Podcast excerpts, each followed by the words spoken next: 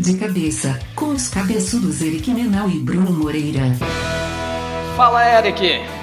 Fala, Brunão. Quanto tempo, cara? Espírito pós-olímpico agora. O último episódio que a gente gravou só a gente, a gente tava em Olimpíadas. Agora espírito pós-olímpico. Né? Exato, tem Paralimpíada, é verdade. Mas agora só começando a jogar paddle. Então, tipo, falando em atividade física, já que eu tô com inveja da tua vida de surfista aí no Campeche, cara, agora eu quero começar a jogar paddle, fazer alguma coisa diferente. Ah, cara, que legal, bicho. Não, não te vejo fazendo isso, te vejo muito descoordenado, não, mas ok. Eu, é, tô... Com toda certeza, cara. é, a, é tô, tô, entrando na turma de 50 para cima. É esse nível. mas vamos falar do, do tema de hoje, Eric. Cara, eu, eu, tenho, eu tenho certeza que o tema de hoje vai ser muito legal, principalmente com, com a tua intervenção, né, Eric? Que hoje a gente vai falar eu... sobre internacionalização de empresas, tá? E quem que a gente trouxe aqui para conversar com a gente sobre isso? É o Goldwasser Neto, que eu vou chamar de Gold, né? Mas era importante eu dar o nome, o nome inteiro aqui, espero que tenha Não, dado certo. Pronúncia, né? cara. A gente falou sobre isso durante cinco é minutos é antes de começar a gravar. Ah, isso. é isso aí. O meu alemão tá péssimo. Nem é alemão, né? Mas depois o Gold vai explicar isso pra gente também, tá? É, o Gold ele é CEO e fundador da Countify, tá? que é uma plataforma SaaS com foco em controladoria e planejamento financeiro. Mas, assim como o teu nome, Gold, eu vou deixar você explicar o que é a Quantify. Gold, seja bem-vindo aí. Me conte, resume um pouquinho da tua jornada, do teu nome e da tua empresa, por favor. Legal, pessoal. Prazer estar aqui. Obrigado pelo convite. Bem, acho que o meu nome é tão interessante quanto a jornada, né? Mas é, todo mundo quando acha que vai encontrar com Goldwasser, vai encontrar com um louro grandão, né, gringo, tá? Encontra um, um moreno descendente de índio aqui, né? É, e na verdade eu não sou alemão não, família brasileira. É, esse é o nome que eu carrego mesmo do meu pai, do meu avô, por isso neto. Mas ele é alemão, quer dizer água dourada, é alemão de fato. Mas não tenho descendência alemã. Bem, sobre o Accountfy, é, foi uma jornada interessante, porque nós, eu pelo menos, eu não, eu não era empreendedor, eu era diretor financeiro de empresa e eu, a gente, eu e dois sócios, a gente resolveu empreender de fato primeiro numa empresa de consultoria. E a gente teve relativo sucesso, a gente teve, tinha bastante trabalho né, nessa consultoria em pouco tempo, era pouca gente, pouco dinheiro, então não dava para contratar ninguém. E a gente optou então por pegar o pouco dinheiro que tinha e desenvolver uma plataforma, um software para poder agilizar nosso trabalho. E graças a Deus, esse software virou o Accountfy, né? Então, a gente não, não acordou um dia, vamos montar um software de planejamento e orçamento, vamos internacionalizar. Não, a gente montou uma empresa de consultoria e por uma necessidade, por uma dor latente, a gente acabou encontrando essa, esse software. E hoje ele é uma solução, é, ele é a última milha depois do RP, basicamente focada na, na, na figura do controller e do do, cara do FP&A ali, do, da, da, turma de planning, né, para ajudar no processo de fechamento, consolidação, toda a parte de reporting, uh, orçamento, reforecast. Então, e daqui a pouquinho a gente tem uma novidade, uma plataforma nova também de tesouraria, para entregar para o CFO, para o diretor financeiro, a mesma plataforma, a mesma metodologia, a mesma base de dados para as três principais áreas, né? Que é tesouraria, controladoria e planejamento financeiro. A gente é uma, uma empresa brasileira, investimento de firmas brasileiras. Uh, somos dois sócios fundadores, eu e o João, e eu diria que a gente hoje é uma das, uma das principais uh, plataformas que fazem isso no Brasil. A gente disputa aí com várias gringas super competentes. Uh, além do Brasil, a gente também atua na América Latina, então a gente tem cliente no México, na Colômbia, Peru, no Chile, Uh, a gente atende cliente de todos os portes, desde o pequenininho até o grande. A gente tem óbvio, uma, uma, predileção pelo médio e grande, que eu acho que a nossa plataforma atende melhor.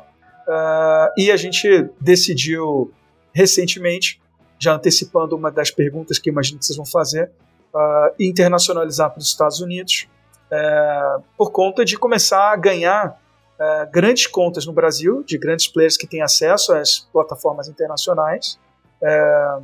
Então a gente achou que poderia ganhar deles lá também, porque a gente compete aqui de igual para igual em preço. É? A gente não ganha por conta do preço, a gente ganha por conta do produto. Então, quando a gente começou a ganhar por conta do produto, a gente se animou a, a buscar o um mercado internacional. Legal. Antes de Esse falar é um resumo do que a gente faz. Né? Aqui deu uma quebrada, tranquilo.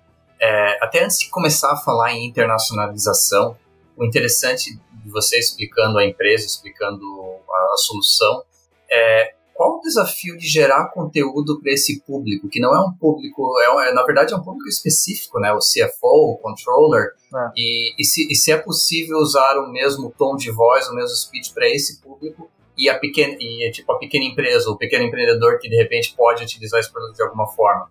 Como que é essa questão, esse desafio de gerar conteúdo para esse tipo de público? É enorme. E é um dilema que a gente vive desde o primeiro momento. Porque quando a gente nasceu, a gente imaginava que iria atender pequenas empresas.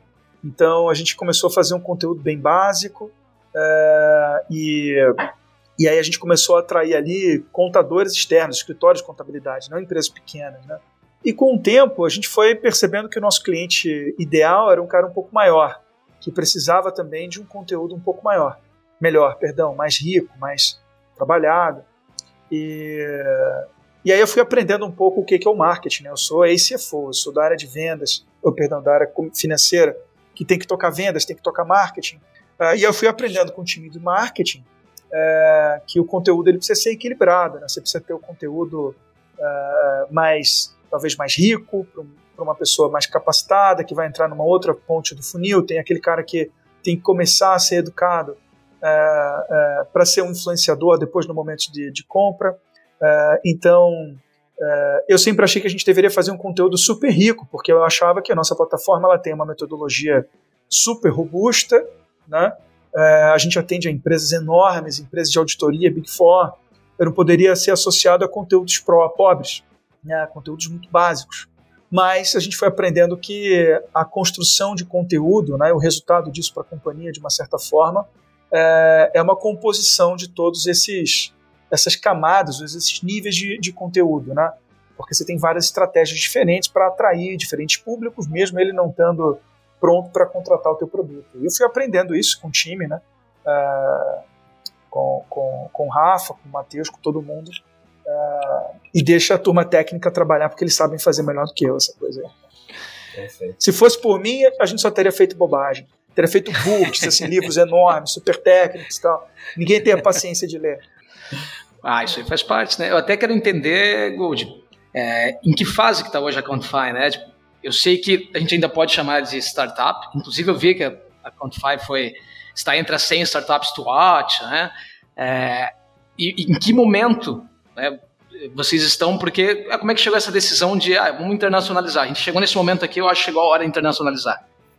Olha, a gente hoje tem por volta de 200 funcionários, é, tem 350 clientes, né?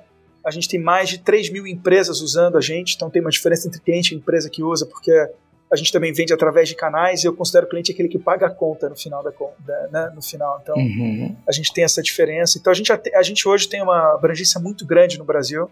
7% da nossa receita recorrente hoje já vem da América Latina, então já, já Daqui a pouquinho a gente já pode dizer que é uma multinacional, é um pouco de arrogância falar isso, mas está longe, mas pô, não deixa de ser. E, mas a gente é, é uma empresa, é uma empresa que tem bons números, bons indicadores. Quando você fala de startup, é, acho que startup é quase que um estado de espírito, sabe? É difícil definir o que é uma startup. Mas eu, e cada um vai ter uma definição diferente. Eu acredito que enquanto a gente tiver espaço para crescer com muita rapidez, se você tiver bastante agilidade, para a tomada de decisão e, e ser capaz de adaptar o teu produto, o teu modelo de negócio com agilidade, essa visão, esse estado de espírito, essa capacidade né, de se, se reinventar, eu acho que você pode ser considerado uma startup. O que a gente tem que fugir, muitas vezes, é do lado negativo de ser uma startup, né? daquela, daquela imagem de, uh, às vezes, de, de muita espuma, muita fumaça, pitch, elevator pitch, sabe, essa coisa? Que a gente, de novo, trata com o público é, super exigente em termos de qualidade de produto, de segurança de informação. Né? Então a gente tem que passar robustez, precisa passar segurança. Então a gente é uma startup nesse aspecto, em termos de agilidade, né? de, de ser uma empresa, é, é, uma empresa jovem, uma empresa capaz de aprender muito rapidamente com o cliente e dar resposta rápida, mas ao mesmo tempo a gente é muito robusto, muito, é, a gente se preocupa muito com segurança, sabe, faz tudo absolutamente certinho, tem tudo tudo, tudo sob controle. É, Então, eu não sei, acho que startup, eu não me preocupo muito me rotular de startup ou não startup. Sinceramente, é uma coisa que, que eu não me preocupo muito. Agora, a gente procura fugir um pouco dos rótulos negativos, sim, que existe no mercado, por conta daquilo que a gente faz e a robustez e a segurança que a gente precisa passar para frente. Sobre a decisão de internacional. Não, pode falar, desculpa. É que cortou. Sobre a, de... Sobre a decisão de internacionalizar, a gente sempre teve esse sonho. Em 2017, quando a gente foi criado, eu viajei para os Estados Unidos, a gente foi para a gente foi numa feira na TechCrunch, né, em São Francisco, que é uma feira importantíssima de inovação, e a gente né, fez um stand e tudo. Eu me lembro que a gente teve muito pouco retorno, muito pouco sucesso, porque a gente trata de um assunto pouco sexy, né? A gente tratava de simplesmente, uhum. olha, eu trato, eu transformo a tua a, a, contabilidade que você já faz aí, eu transformo isso em visão gerencial, eu consigo te dar uma muito rapidamente, você sai de planilha e tal. E a gente percebia que as pessoas não estavam querendo ouvir muito isso, né? Ou seja, mudança de, de, de, modelo de negócio, sabe? Olha, uma outra forma de fazer as coisas. As pessoas queriam ouvir inteligência artificial, blockchain e tal. E a gente é muito pragmático, né? Falava, você tem inteligência artificial? Eu falei, não, eu, eu tenho outro modelo de negócio. Mas você tem é, é, blockchain, tem isso, tem aquilo? Eu falei, machine learning? Eu falei, não, eu, não é a minha ferramenta. E aí ninguém queria muito se interessar por nós. Mas dessa viagem, eu me lembro que, que a gente foi para lá muito para escolher aonde a gente montaria o Accountify nos Estados Unidos, porque a gente queria nascer como uma empresa americana. É, eu no Vale do Silício foi, foi curioso porque é, todo mundo me incentivou a ir para lá e ficar lá e receber aceleração lá, porque lá que ia bombar, só lá que você conseguiria construir uma empresa internacional. Né?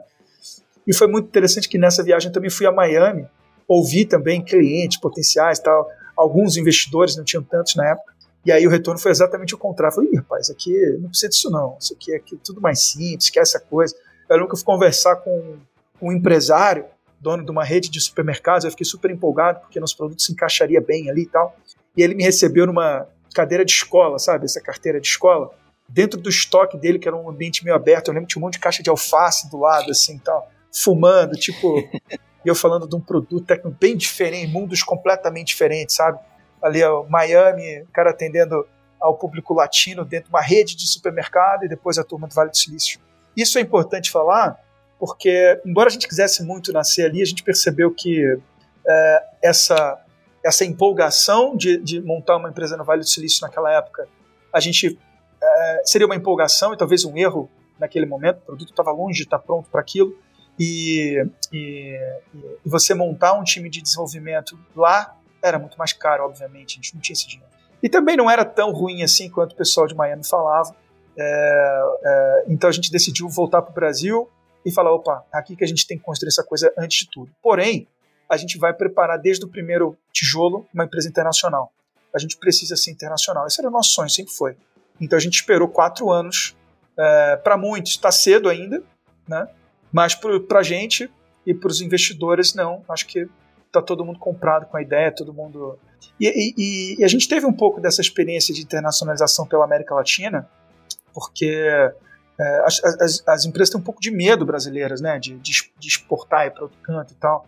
E muitas vezes a América Latina é um excelente mercado para começar a testar algum, alguns processos. Né? É, aquele termo do low hanging fruits, né, tá ali. Né? O cara que está no Rio Grande do Sul e ele vai vender para o Pará, para uma empresa no Pará, se faz online, cara, qual a diferença de vender isso e vender na Argentina? Você tem diferença de língua, de moeda? De, uh, tem, óbvio, né?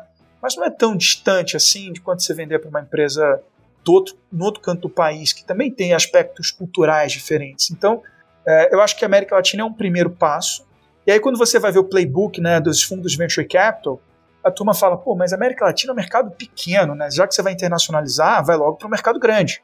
Aí você, bem, aí você vai na outra leitura e fala, olha, primeiro antes de internacionalizar, domina o teu mercado, né, que é o Brasil, e depois vai para um outro canto, para um mercado relevante. Aí eu pensava, puxa, mas tá tão fácil, né, vender para América Latina, por que não, né? E está acontecendo, né? E aí de novo, quando a gente falou, então agora vamos para o mercado relevante, a gente escuta, pô, mas você não devia dominar o Brasil antes, você não deveria dominar a América Latina? Eu falo, ah, não vai acontecer, o time é preparado, o time nosso time é muito organizado, o time é, vai, vai, vai acontecer igual. Só que vamos devagar que eu tenho pressa, né? E aí, e aí é, tem dois aspectos, um eu já comentei aqui, né? Que é a questão de da gente é, se encorajar para vender para o mercado americano, porque a gente começou a ganhar dos grandes players americanos aqui no Brasil. Embora a gente saiba que ganhar deles no Brasil não é igual ganhar deles nos Estados Unidos, a gente vai estar jogando no campo adversário, muito mais inóspito, né? La, la bomboneira, né? É, lotada. É, gente, é, a gente sabe disso. Né? É, então a gente está preparado para essa dificuldade, mas a gente também tem os nossos atributos aqui. O nosso produto é bom, o nosso time é bom para enfrentar. Mas tem outro aspecto que, que me preocupa muito é, é, no Brasil, na verdade no mundo como um todo, mas quando você fala de mercados emergentes, né, países nesse, nessa situação, que é a, a, a, ofensiva de empresas multinacionais contratando é, os times de desenvolvimento, os times, é, os times de vendas também. Então está um mercado muito aquecido com a questão do home office, né? É, o que está fazendo com que os custos de diversas áreas, é, as pessoas falam, olha, os custos estão aumentando. Eu diria o seguinte, os custos eles estão se dolarizando, por isso estão aumentando. Então, se você não tiver receita em dólar, cara, em algum momento você não vai ter capacidade de montar um time capaz em tecnologia, vendas, porque você vai você vai estar tá sendo é, você vai estar tá competindo para a mão de obra com qualquer empresa no mundo. Então, na minha visão, parte do conceito da internacionalização vem de uma estratégia de defesa, né, de ter capacidade e, de, e receita e moeda forte para brigar de igual para igual pra, por gente. É o que constrói as, pessoas, as empresas é, são as pessoas, né? As empresas são as pessoas. Se não tiver gente boa, capaz, né? É, você não constrói absolutamente nada. Então eu fico imaginando empresas que estão começando a jornada no mercado de tecnologia vão começar a sentir muito a dificuldade, né? Os primeiros, né? É sempre mais fácil porque o cara vai junto, tá naquela aquele sonho e tal. Mas que você vai começando a construir times maiores, o desafio vai ficando muito grande. Né? Então acho que tem também esse, essa essa dose de, de, de proteção, eu diria. Né? Interessante. Quando a gente parte do caminho contrário, né, parte de empresas internacionais vindo para o Brasil, a gente sempre usa, quando a gente uh, fala de software, soluções, a gente usa o termo tropicalização. E toda a dor de cabeça que traz para essas empresas de fora tropicalizarem o produto, principalmente quando a gente fala da área fiscal, por exemplo, que é, é terrível fazer aqui no Brasil. Qual o desafio de vocês para, não vou chamar de tropicalização porque não tem nada a ver, mas preparar o produto para o hemisfério norte, vamos dizer? Qual a, a dificuldade de trazer, essa, levar essa solução para esse grande mercado americano, europeu, não sei, de todos os mercados que vocês querem atacar? Qual a dificuldade tecnológica é, e, e, realmente de conhecimento de negócio? Né? É, é, de conhecimento de negócio, eu diria que nenhum problema, porque a gente usa como base a informação contábil, e contabilidade é uma linguagem universal, literalmente.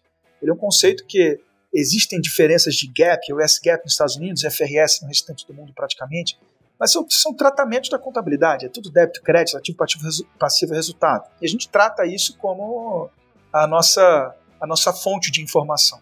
Então, quando você fala de ponto de vista metodológico, muito pouco desafio. Quando você fala de ponto de vista técnico, como a gente não trata de nada regulado, né, eu também não tenho grandes desafios. O que eu tenho aqui, é, é, por exemplo, os desafios são bem pequenos, de fato. Olha, é a questão de divisão por mil, sabe? É, o milhar e decimal, que lá é ponto e vírgula, aqui é vírgula e ponto. Uhum. É, a gente teve que adaptar o produto a isso. Agora, o que, o que existe de diferença que a gente vai ter que se adaptar, eu acho que vai ser um aprendizado uh, que a gente, de alguma maneira, vai conseguir se aproveitar muito no Brasil, que é a maneira como o americano compra produto de software, como o americano compra tecnologia. A gente já está percebendo isso. Uh, por exemplo, você fala de integração. Lá não, não, passa pela cabeça de ninguém não integrar o teu produto, né, o nosso produto, com o RPD. Não passa, assim. A primeira conversa é essa. Aqui não, aqui um monte. Aqui, por uma série de razões, o cliente fala: não, é, se a gente não precisar integrar, é um bom modelo. Né? Então a gente talvez não tenha ido a fundo na questão da integração quanto deveria uh, ou quanto poderia, e lá não vai ter jeito. Lá a gente teve que acelerar muito a questão de integração com RPs e vários diferentes, e pegar, entender modelos diferentes. Né? Então, esse tipo de desafio para a gente é importante, como o cara compra, né? Lá, as perguntas na hora dele, dele comprar, ele, ele joga para você a responsabilidade de, de diferenciar do teu concorrente. Você tem que falar, olha, a minha diferença é essa, meu diferencial é esse em relação a esse, esse, esse. Aqui não, aqui o próprio comprador faz essa pesquisa, né? Male male pergunta quem é teu concorrente, né? Então você só vende os teus atributos. Lá, lá, aqui você, lá você tem que se defender um pouco para dizer, não, olha, não contrata ele porque ele tem esse problema e eu não tenho, né? Então você tem que aprender tudo isso, né? No final é, é essa adaptação cultural que acho que existe inclusive na América Latina, não tenho dúvida, mas eu acho que o americano está muito mais educado, muito mais pronto para comprar software, software as a service como o nosso, um SaaS, uh, do que propriamente um, um, um, a camarada na Colômbia, né? Porque não tem tanta oferta assim lá. Legal. Você disse ali, Gold, o começo você deu uma pincelada, que o Eric te falou ali sobre estratégia de marketing digital, você falou sobre conteúdo, né, dificuldade. É, eu já trabalhei gerenciando campanhas de marketing digital, é, tanto no Brasil quanto para os Estados Unidos. Eu lembro que uma das dificuldades que tinha estava relacionado à pulverização de canais que existe lá, né? Então, um exemplo, né, o, próprio Ekite, né, que é a minha empresa onde a gente todos os clientes do Ekite chegam via inbound. A gente não tem, a gente nunca precisou, né, isso vai ser um plano de futuro de trabalhar outbound. Todos os nossos clientes vieram inbound marketing. E a gente está em todo esse plano de interna internacionalizar o Ekite.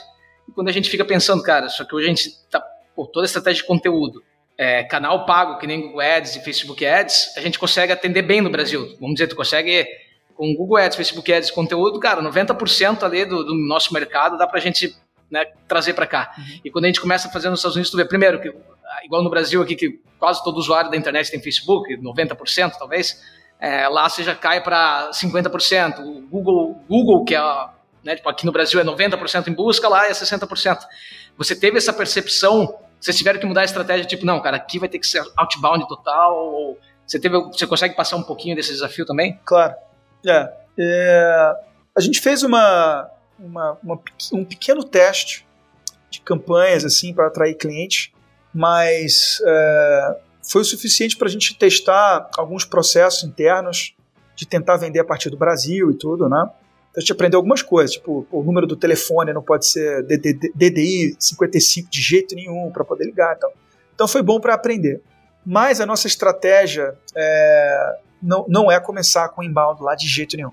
Sinceramente, uh, a gente vai adaptar algumas, alguns conteúdos, algumas, alguns, a gente vai construir, sem dúvida nenhuma, mas com muito pouca expectativa nesse primeiro momento. Então, pra, na largada, o nosso primeiro momento é outbound. Hoje, aqui no Brasil, né, uh, eu diria que a gente tem uma, um balanceamento muito bom, 40% inbound, 60% outbound, mais ou menos isso, uh, de, de, de, de fechamento de cliente, de fato. Então é bem equilibrado. Eu digo que ele é bem equilibrado porque isso traz consistência, esse equilíbrio, né? Porque às vezes uma safra está ruim, a outra está boa. É, é, incrível como essas coisas se complementam no tempo, quando você só tem um canal de, de aquisição. Lá, é, além da questão da pulverização, tem a questão do custo. A competição por espaço é muito grande, porque é um mercado muito líquido, principalmente no nosso mundo de tecnologia. Então, esse excesso de liquidez faz com que uma campanha, uh, um custo por lead seja altíssimo, altíssimo, dinheiro que a gente não tem. A gente tem uma verba específica para internacionalização, mas que não contempla um investimento perto do que a gente faz aqui no Brasil. Então, nesse primeiro momento, até a gente definir o nosso cliente ideal, que a gente ainda tem algumas teses para fechar e tal, a gente não vai fazer grandes investimentos em, em campanhas inbound, porque senão o dinheiro vai acabar antes da gente da gente conseguir ter os primeiros clientes. Perfeito, né? E com o dólar do jeito que está, é totalmente inviável, né? Não dá nem para discutir. Não, perfeito. E eu queria dar uma pergunta é, até. Assim, por isso tem que ter receita em dólar, cara. Tem que ter receita em dólar. E eu digo ah. o seguinte: eu acho que no Brasil essa coisa daqui a pouco vai começar a ficar também mais cara. Porque está havendo uma, um excesso de, de investimentos em startups, muito dinheiro está rolando. A gente tem visto aí os números aumentando, não consigo precisar aqui os números agora, mas é fácil pesquisar para ver o volume de investimento que as empresas estão tendo. E aí você começa a competir não só com o teu competidor direto, você começa a competir com cara, pessoas, eh, empresas similares um pouquinho, que começam a competir com as mesmas com os mesmos compradores, mesmo não sendo o mesmo produto, ou começa a competir é, pelos mesmos, pelas mesmas palavras, né? mas não é a mesma coisa que você faz, ele não vai deixar de comprar uhum. um ou outro e daqui a pouco uhum. pelo mesmo budget, é isso sim, mesmo bolso, porque a quantidade de solução SaaS é igual o Gremlin, lembra? Que vai tem um monte. Se você for juntando tudo que você, o cara diz que você precisa, não vai caber no bolso das empresas. Então, algumas escolhas eles vão ter que fazer. Então, no final, até isso, é, essa competição, esse excesso de liquidez no mercado vai gerar essa, essas decisões aí. É verdade.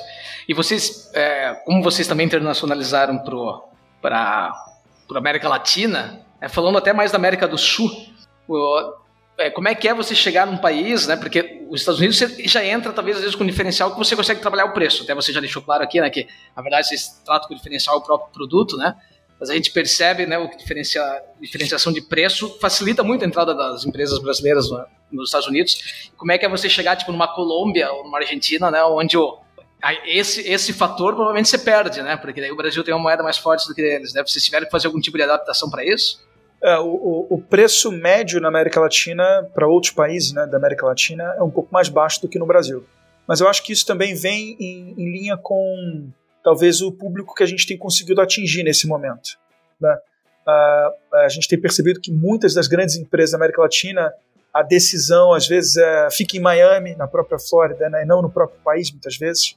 Tem muitas multinacionais, num país como o Peru, por exemplo, impressionante a quantidade multinacional que tem lá, e a decisão não está lá. Então, e a, e a, nossa decisão é cobrar em dólar, mesmo nos países da América Latina, uh, porque a gente não pode ficar exposto à moeda local. Né? Uh, a gente tem acompanhado, nosso time tem essa orientação de acompanhar se isso é uma restrição de venda, seja cobrar em dólar, uh, porque né, existe uma, é, uma variação grande, significativa, para uma empresa média, às vezes ficar exposta à variação cambial muito ruim. e a depender dessa resposta que a gente está para ter, eventualmente um outro país a gente pode começar a operar no, na moeda local, né? É, ou né, trazer como base o preço da moeda local, mas a gente não gostaria de trazer essa dificuldade para cá. Então, juntando isso tudo, está fazendo com que o preço fique um pouco menor. Né?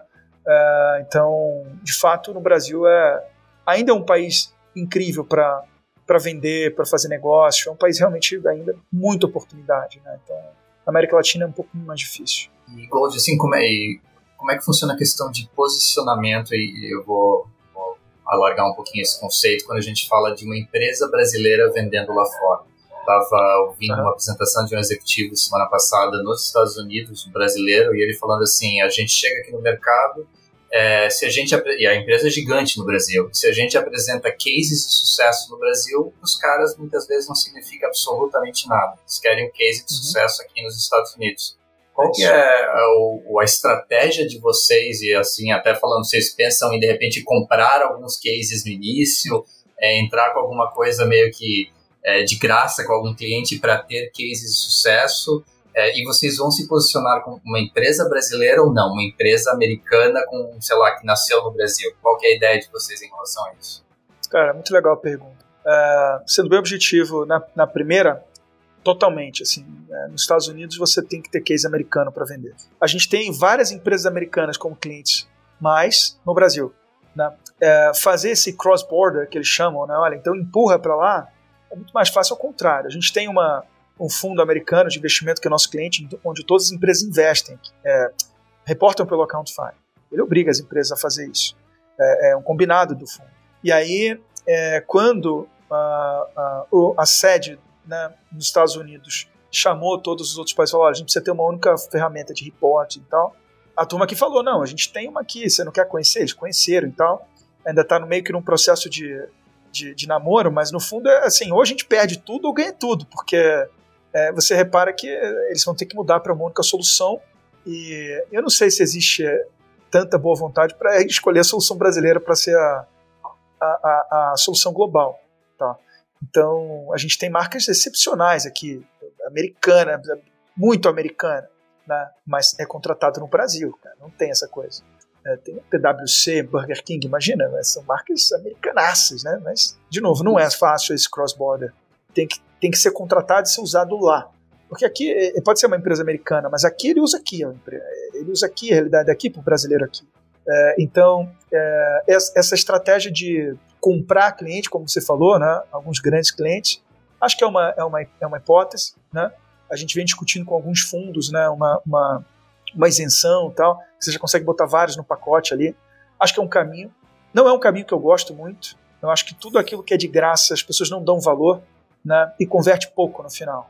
Né? Então, eu acho que é um gol de mão você falar para alguém que tem um cliente, né? E aquele cliente entrou, mas não pagou. O dia que ele começar a pagar, beleza. Mas enquanto ele não paga, eu acho que é um gol de mão. Se o cara te perguntar, mas ele paga, falo, putz, não, putz, então não é um case de verdade, né? Vamos combinar. Concorda? Então eu não, eu não gosto muito desse modelo. Não me parece nem honesto fazer dessa forma, assim, em algumas situações. É claro, quando a tua estratégia é essa, por exemplo, você pode usar esse modelo para aprender, né? É, quando você perguntou quais são as adaptações, até agora poucas, porque a gente tem poucos casos, né? E os poucos casos nos trouxeram poucas adaptações. Agora, é, existem algumas estatísticas que dizem o seguinte: olha, para você ter certeza se seu produto funciona, você tem que ter no mínimo 100 clientes. Você tem que ter o feedback de 100 clientes no mínimo, pelo menos num SaaS aqui, né? Menos que isso não adianta. Né? É, um elogio ou uma crítica, é, é óbvio que você tem que ouvir e tal, mas não, é, tem que ter mais massa crítica para dizer. Então, muitas vezes você entrar no mercado, como o mercado americano, né, é, e ter massa crítica para poder questionar a estrutura do teu produto, eu acho, eu acho que é muito saudável, mas custa dinheiro. Né? Eu preferia entrar vendendo e, e, e comprar essa briga de encarar e entregar para esse cara. Que é o que a gente vai tentar. Sobre a tua pergunta do posicionamento é muito interessante, porque é, a gente, eu ouvi desde que a gente começou o Accountfy que as empresas brasileiras que se internacionalizavam, elas não colocavam, as poucas, né? Elas, elas ocultavam ou não deixavam claro que eram empresas brasileiras. Aí pegavam uma, uma, uma caixa é, postal na, no Vale do Silício, não sei aonde, para dizer que era empresa americana, escondia onde estavam as pessoas e tal, para dizer que era uma empresa global. E eu acreditei naquilo ali. Eu acreditei naquilo ali. E, e antes de começar esse processo, eu achava que a gente deveria fazer desse jeito. Porque era uma empresa que tinha tido relativo sucesso. E aí teve uma reunião que a gente teve, né, a gente faz todo mês com todo o time, hoje está todo mundo remoto e tal. E eu olhava para a carinha das pessoas do time, né? E eu comecei a me dar um remorso de, de pensar naquilo, de falar, pô, mas por que que eu tenho que falar que eu não sou uma empresa brasileira, né? Porque meu time não é capaz de entregar porque ele é brasileiro? Pô, mas não é verdade isso. Isso é uma, uma bobagem. Nosso time é muito capaz, nosso time é muito competente. Nosso produto é muito bom, a gente entrega para um monte de gente que adora. Não, a gente é uma empresa brasileira.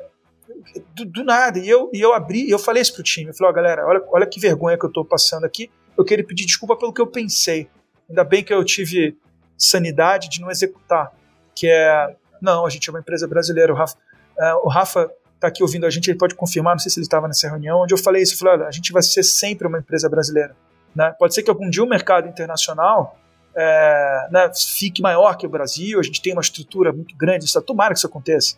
Mas tomara porque eu acho que vai ser um case legal, né? A gente tem orgulho de falar, olha, eu sou uma empresa brasileira que venceu no mercado americano. Eu não acho que o americano, pragmático como é, está preocupado de onde vem a empresa.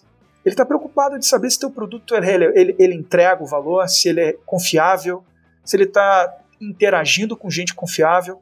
E aí talvez aí sim impacte um pouco a pessoa que está ali comercializando, vendendo, entregando, né? É, óbvio que existe preconceitos, óbvio que existe, mas também não é em todo lugar, né? Então você ter um, eu escutei esses dias uma pessoa falando uma coisa interessante que olha, você não tem que ter só gente falando, sabendo falar inglês fluentemente, você tem que saber, o cara, o cara tem que saber falar americano, principalmente para você vender enterprise.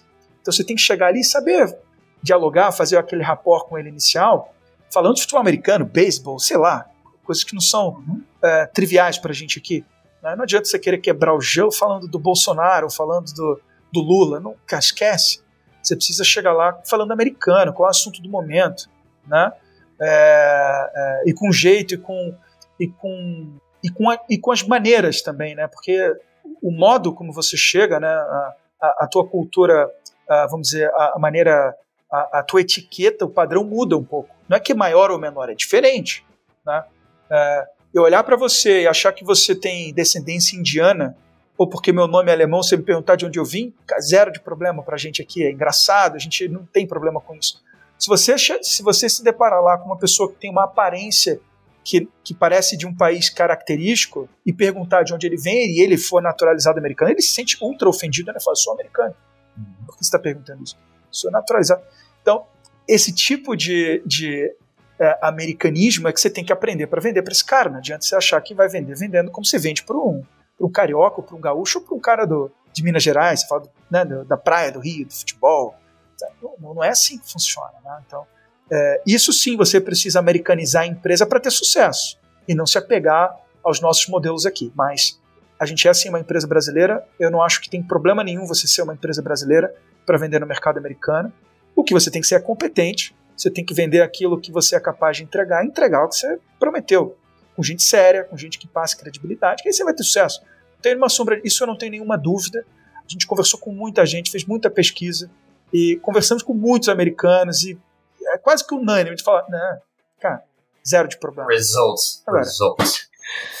Deixa eu só fazer um adendo para não deixar o Gold, é, a palavra do Gold ser confirmada. Inclusive, o Gold falou isso na primeira reunião que eu tive com ele, quando eu entrei no Accountfire lá em fevereiro, fevereiro, janeiro, e foi quando a gente estava começando a estruturar a expansão para a América Latina. E ele contou essa história justamente para preparar o pessoal para esse novo estágio de a gente entrar em outros países e a gente realmente mostrar que começamos com a competência e a expertise de um time realmente brasileiro e que o resto a gente adaptaria, mas que a gente não podia ter vergonha disso. Eu só vou fazer esse adentro porque eu lembro da, da, do, do evento e da, da história. Acabou de rolar aqui um. Só para esclarecer, essa, essa não é uma voz divina, é a voz do Rafael que trabalha na, na equipe do Gold. um parênteses do, do Rafael do time de marketing da Quantify. Tá? Muito obrigado aí, Rafael. Eu, ô, Eric, eu vou fazer uma pergunta para ti, Eric, como americano. Tá? não tem nenhuma chance, cara, de, de os americanos olharem para nós e falarem assim, ó, cara, eles, eles conseguiram empreender no Brasil. A Quantify não só empreendeu no Brasil, ela ainda lidou com controladoria, com contabilidade no Brasil. Imagina né, se os caras conseguiram resolver isso no Brasil, eles podiam resolver isso em qualquer lugar. Essa devia ser a visão que os caras têm, né, Eric? Mas, pô, teu, teu, teu pessoal aí do teu, da tua família americana aí, Eric, não consegue olhar pra gente dessa forma, né? Eu, eu, acho que depende, completamente do público-alvo, Brunão. Assim, quando a gente está falando de um público, é, deixa eu usar o adjetivo correto, mas austero, é, um público que é o CFO da empresa, o controller, o cara quer resultado. Ah, em bom português, ferre-se o resto. É, venha, venha de qualquer lugar, né? Ele está acostumado com uma visão mais global. Eu acho que pega um pouco mais quando a gente fala em B2C, quando a gente uhum. fala em alguma coisa, dependendo que tipo de público você vende, não adianta, cara. 30% da população é preconceituosa, no mínimo. É, tem, assim, então você tem que se preocupar, é, até para quem está ouvindo e pensa em internacionalizar, na minha visão, na minha opinião, não sei o que vocês dois acham, mas depende muito do público-alvo. Porque se você trabalha no, corporate, com enterprise, cara, é eu, na minha, eu acho que é tranquilo. Eu, a gente vai entrevistar o Gold daqui a uns dois anos e espero dois, três anos e ter essa confirmação. Mas B2C vai depender muito daquilo que você vende, daquilo que você faz. Ótimo. Era só um adendo mesmo, Eric, só uma. só, uma só uma brincadeirinha aqui para tu dar a tua opinião mesmo. Tá? Vamos para a dica da semana? Dica de cabeça, meu Deus, eu já estou trocando tudo aqui. Para dica de cabeça? Bora.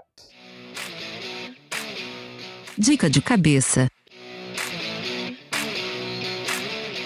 Começa aí, Eric, o que você trouxe para nós? Pô, eu vou fazer jabá então, né, cara? Já que. E, mas tem tudo a ver com internacionalização, né? É, essa semana a gente lançou. Essa semana não, porque o Bruno vai demorar uns, umas três semanas para publicar esse episódio, certo? Né? Lá na praia. Não fala isso. Mas essa semana a gente completa 10 anos de Spark e a gente lançou um projeto, formulando alguns, algumas semanas, alguns meses, que é um podcast que é Trabalhar no Exterior, e é justamente entrevistar pessoas que trabalham no exterior, brasileiros que trabalham no exterior ou que trabalham para empresas internacionais, para contarem as suas experiências e histórias de vida. E surgiu como um projeto é, na minha cabeça ia ser legal, as conversas têm sido fantásticas, assim. Histórias de vidas diferentes, regiões diferentes, Canadá, por enquanto Canadá, Estados Unidos, semana que vem tem um cara na Suécia, vai ter um cara nos Emirados Árabes. Então, é, quando a gente fala em internacionalizar, a gente também fala de internacionalizar uma vida, né? Essas pessoas que foram buscar uma oportunidade lá fora, seja transferido na sua empresa, seja partindo do zero, seja o cara se formou e foi lá fazer MBA acabou ficando por lá. Então tem muitas histórias legais. É, a profissão tem sido bem legal, então para quem está ouvindo a gente quiser um podcast diferente, para não vai continuar ouvindo a minha voz, mas para não ouvir essa voz do Bruno, trabalhar no exterior tem tudo a ver com o tema de hoje. Legal. O Gold deu muita dica de internacionalização aqui, né? deu uma aula para nós. Mas, Gold, vou querer também saber da tua dica de cabeça. O que, que você pode indicar para o nosso público aqui? Olha, eu vou. Eu gostaria de, de, de dividir com vocês um, um aprendizado que eu tive como empreendedor. Grande parte da minha vida eu fui executivo, né? Uma pequena parte como empreendedor. E como empreendedor, uma das coisas que você mais escuta é, cara, olha, não desista, do, do chão não passa, né? Tem essa, essas dicas assim de, de livro, né? É, quando você está no momento ruim. E, cara, assim, óbvio que do chão não passa, não precisa saber. Quando você está ali no chão, é óbvio isso. Desculpa, mas isso é muito óbvio. Mas a lição que as pessoas precisam aprender quando estão empreendendo é que é uma, é uma gangorra e as maiores besteiras que você faz é exatamente quando você está no auge. É quando você está no, no momento de euforia, quando você está no momento otimista, quando você está naquele momento é, é, positivo. E, de novo, é, empreender é uma gangorra. Uma hora você vai estar tá embaixo, o importante é não, né? Tá crescendo, mas vai acontecer. Então, pessoal, pouca gente. Aliás, eu nunca recebi essa dica, aprendi na prática. É, quando você estiver no momento bom, não façam bobagem, não comprem carro caro, não se considerem milionários, sejam austeros, porque é, dinheiro não aceita desaforo, tá certo? Então pense que em algum momento você vai precisar daquilo.